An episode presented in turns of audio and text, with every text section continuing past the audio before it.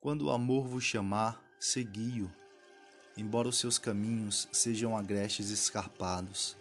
E quando ele vos envolver com as suas asas, cedei-lhe, embora a espada oculta na sua plumagem possa ferir-vos. E quando ele vos falar, acreditai nele, embora sua voz possa despedaçar os vossos sonhos como o vento devasta o jardim.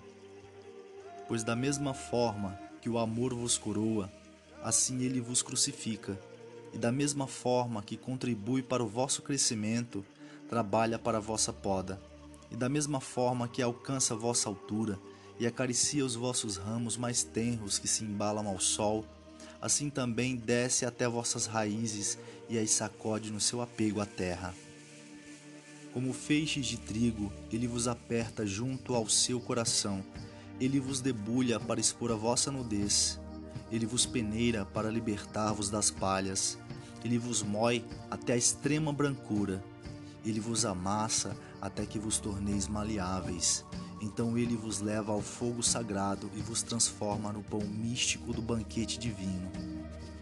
Todas essas coisas o amor operará em vós, para que conheçais os segredos de vossos corações e com esse conhecimento vos convertais no pão místico do banquete divino.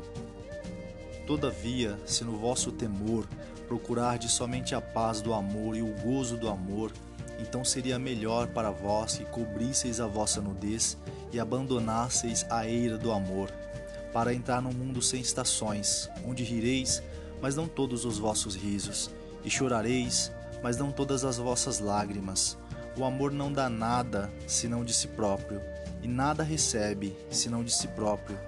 O amor não possui e nem se deixa possuir, porque o amor basta a si mesmo. Quando um de vós ama, que não diga Deus está no meu coração, mas que diga antes eu estou no coração de Deus.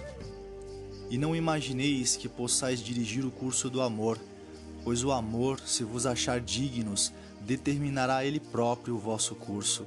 O amor não tem outro desejo, senão o de atingir a sua plenitude.